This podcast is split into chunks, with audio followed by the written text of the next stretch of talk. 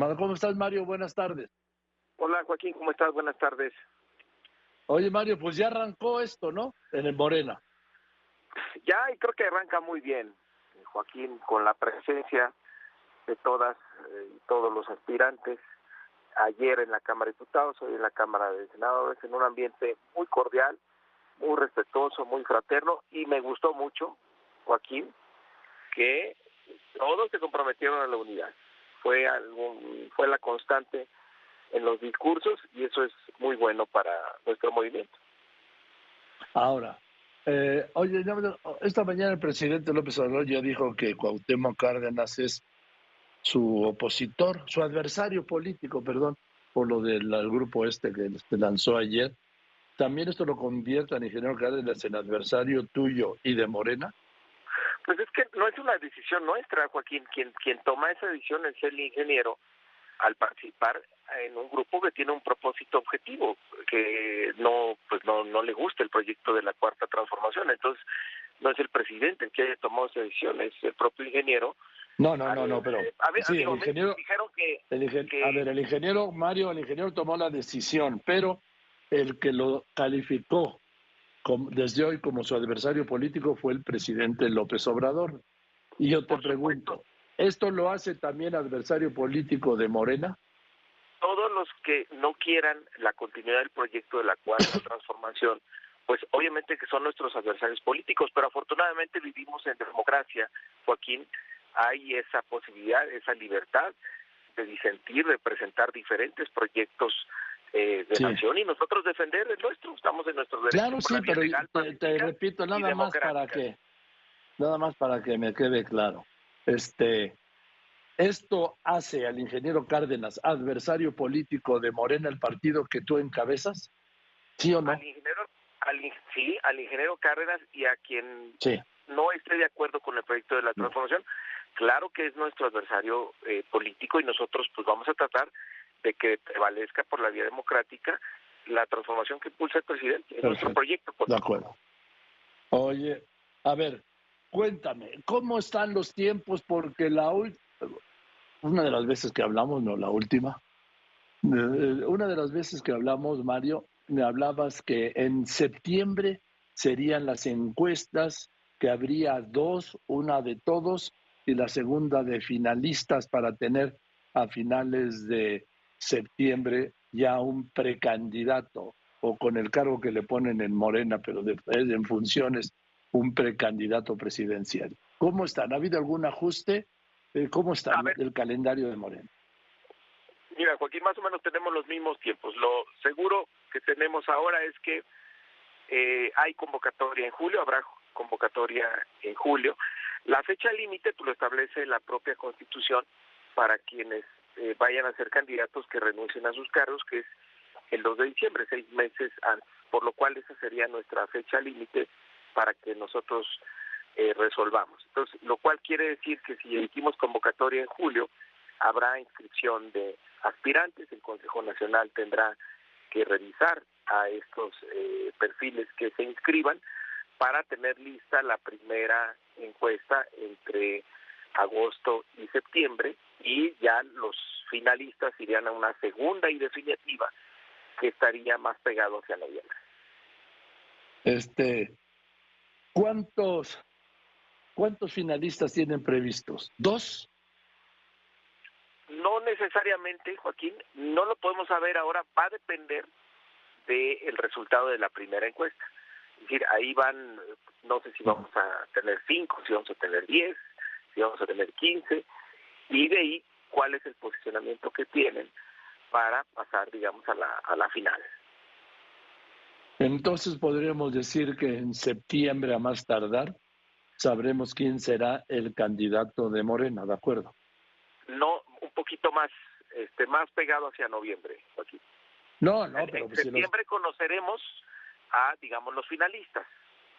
En septiembre ya más o menos sabremos quiénes van a la encuesta eh, final y entre octubre y noviembre ya la, los, la definitiva. Pero por eso, entonces la encuesta final, ¿cuándo será, Mario? ¿O todavía no lo tienen definido? Mira, como la fecha límite es el 2 eh, de diciembre, necesariamente tiene que quedar en, noviembre. Sí, yo calculo que a, mediados de noviembre más tarde habremos de, de, resolver. No, yo creo que antes, bueno, digo, me parece. ¿Por qué? Pues por lo que he visto de Morena en estados que, por ejemplo, que muchos meses antes, ¿cómo lo nombran? Defensora de algo. ¿Cuál es el título de, de trabajos para la, la cuarta eh, ah, transformación. Pues, pues, aquí sería un coordinador nacional de trabajadores de la cuatro de la 4T, ¿no? Trabajadores no. de comités para la cuarta transformación. Bueno, es que el encargo que se les da a los militantes que después son candidatos, pues en la organización, son trabajos de organización dentro del partido. Bueno, entonces sí habría un uno nacional que sería que más tarde sería el precandidato y luego sería el candidato, ¿no, Mario? Después, en los tiempos ya que señalan las autoridades electorales, se formaliza la precandidatura y después la candidatura. Es, es la metodología que tenemos en, en Morena. Sí, entonces, ha funcionado bastante bien, por cierto. Podríamos decir que con base en eso y con esta estructura, sabríamos en septiembre quién sería el encargado de este, de este quehacer. No, Joaquín, en septiembre tendrías a los finalistas. O sea, son dos etapas. En julio abres la inscripción, en, agosto, septiembre tienes eh, a los que irían a la primera encuesta, digamos en agosto, en septiembre tendríamos la primera encuesta, que es la que te da ya los finalistas, la cual sería sería en octubre o a mediados de noviembre. Ahí tendrías ya el resultado final. ¿Se lo van a llevar hasta noviembre? Sí, Sí, va porque eh, vamos a tener una eh, serie de, de, reglas, de eventos que ellos mismos han eh, pedido y que vamos a ir definiendo. Pero eh, hoy, lo, hoy les hacía un llamado a que nos concentremos primero en el 23, que nos ayuden a sacar, a caminar, en el caso del Estado de México y de Coahuila, para que podamos tener estos dos triunfos con la maestra Delfina, con Armando Guadiana y después de esas elecciones ya daremos los detalles precisos en la convocatoria sobre todo el proceso presidencial. Bien, bueno, a ver, te comento es con ocho votos en contra del proyecto que presentó el ministro Gutiérrez Ortiz Mena, los ministros de la Corte invalidaron la reforma a la fracción tercera del artículo 11 de la Constitución de Veracruz, que establecía la reforma que cualquier persona, cualquier ciudadano no nacido en Veracruz, pero con una eh, residencia de cinco años y con algún hijo nacido en el Estado, podría ser candidato, en este caso candidata Rociana, le digo yo, al gobierno del Estado de Veracruz. Lo acaban de echar para atrás. ¿Te merece algún comentario que Rociana le de acuerdo a esta decisión de la Corte, este fallo de la Corte, no puede ser candidata al gobierno de Veracruz? Bueno, pues me estoy, ahora sí que me estoy enterando por, por tu vía, eh, Joaquín, híjole, me parecería lamentable que fuera así, porque no es el único estado donde no, necesitas haber nacido ahí para poder ser eh, gobernador. Me, digo, me parece que hay que dejar en libertad a los ciudadanos que ellos decidan y pues el arraigo lo tienes pues a base de vivir muchos años. No uno no nace no decide dónde nacer pero sí dónde vivir y, dónde trabajar eh, por esa entidad. No no pues te confirmo que digo esto ya es un fallo de la corte. Ya. Híjole, pues no, la verdad es que me parece eh, lamentable porque evidentemente por tiene toda su vida en Veracruz y me parece que tiene competir por gobernar ese estado. Bueno, pues ya viste que no se va a poder por esta reforma. ¿Te merece algún otro comentario? Pues vamos a ver qué, qué hacemos eh, ahí, Joaquín. Oye, nada más, una, algo más te agrego, dice, el coordinador del PT, el diputado Gerardo Fernández Noroña, que también dice que es precandidato a presidencia, criticó a Morena y denunció que en Morena hay personajes que actúan con sectarismo y arrogancia, por lo que llamó la unidad. ¿Quién ¿Quiénes serán tú? Pues, pues sí, de vez en cuando surge, Joaquín. Este, ah. Pero bueno, esto es un movimiento plural.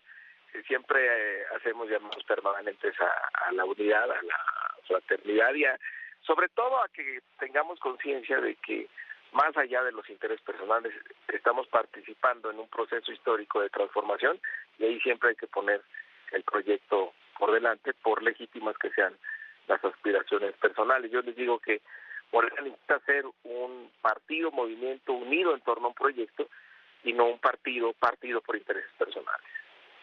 Oye, Mario Delgado, por último, dime, ¿y tú qué aquí cuéntame entre tú y yo? ¿Tú vas a hacer, vas a buscar la reelección como diputado, vas a buscar ser senador, vas a buscar la candidatura al gobierno de la Ciudad de México o vas a ir como presidente de Morena? Porque tú eres el presidente de Morena, tú decides. Sí, bueno, el Congreso Nacional de Morena, que por cierto no se hacía uno desde el 2015, nosotros sí lo pudimos organizar el 17 y 18 de septiembre pasado, pues ahí nos ellos eh, nos eligieron para un año más, es decir, para terminar después de las elecciones del 2024 y es una gran satisfacción y es mucha responsabilidad, pero también un gran orgullo, Joaquín, dirigir a, a este partido, a este eh, movimiento y poder contribuir a más triunfos electorales, pues es algo que, que muy satisfactorio en lo personal. Mira, me ha tocado ganar 16 eh, gobernaturas, vamos a sumar dos este año, vamos a llegar a 18 y súmale la mayoría en la Cámara de Diputados, la mayoría en 20 congresos eh, locales. también, perdí, perdí, también perdiste. se venga en el perdieron, 24. Perdieron la mayoría en la Cámara de Diputados, lo calificada, ¿no? No, pero ahí, ahí tú recordarás que a mí me tocó construir la calificada, justamente porque no, no la ganamos en el 2018. Ahí ah, sí, eso sí, sí, sí, sí, sí, pero, pero el 21 ya no, pero bueno. Y e hicimos una Yo te preguntaba, con el Partido Verde y ahí logramos la calificada. Sí. Yo preguntaba básicamente, Mario, a ver, ¿vas a seguir en la dirigencia de, de Morena después de junio del año que viene o vas a buscar una candidatura? ¿Vas a buscar la reelección en la Cámara? Ah, no, ya no eres diputado. Mira, después de junio del año que viene, o sea, de junio del 24. Pues no me digas que después de junio hablamos. El, el, triunfo de la. No, a ver, después de junio del año que entra, pues vamos a estar celebrando el triunfo en la presidencia de la República. Entonces, pues ya veremos, ¿no? Bueno, no me quieres decir. Bueno. No. Pues gracias. Junio del año que entra es, es después de la elección. Pues ahí está. Sí, claro. Por eso no me quieres decir que has pensado. Mira, tengo, es, vamos a estar en esta tarea, eh, Joaquín, ah, no es tarea fácil el, el, coordinar, el ser dirigente de Morena y hay que estar concentrado en ello. Ahorita, mira, estamos llegando a Toluca, que venimos aquí con los diputados, me invitaron a una reunión que tendrán con la con la maestra Delfina. Entonces ahí, ahí andamos de arriba para abajo en esta tarea. Bueno, pues te mando un saludo. Gracias por contestarme, Mario. Al contrario, gracias a ti, Joaquín. Te mando un abrazo y saludos a tu auditorio. Que estés muy bien. Buenas tardes, Mario Delgado.